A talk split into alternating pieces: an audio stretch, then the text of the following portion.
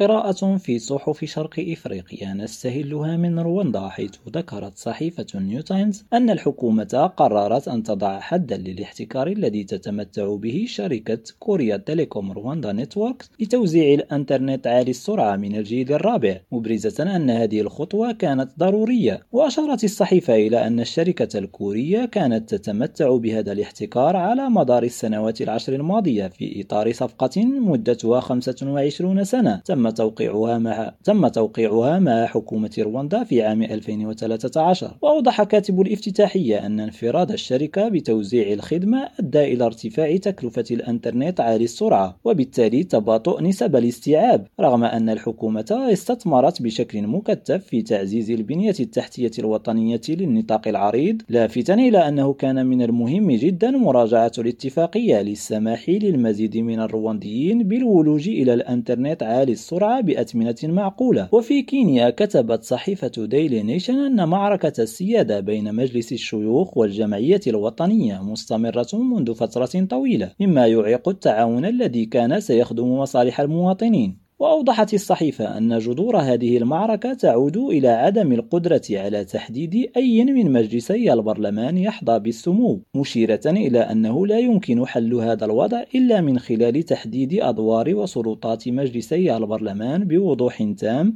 لتحديد أي من المجلسين هو الأعلى، وأبرز كاتب المقال أن آخر حلقة في التنافس بين المجلسين تتعلق بلجنة الخدمة البرلمانية، مشيرا إلى أن الجمعية الوطنية تسعى إلى أن تمنع المحكمة العليا مجلس الشيوخ من المشاركة في إصدار أي قانون بشأن وظائف وصلاحيات اللجنة المذكورة. يونس بوزريدة ريم راديو كيغالي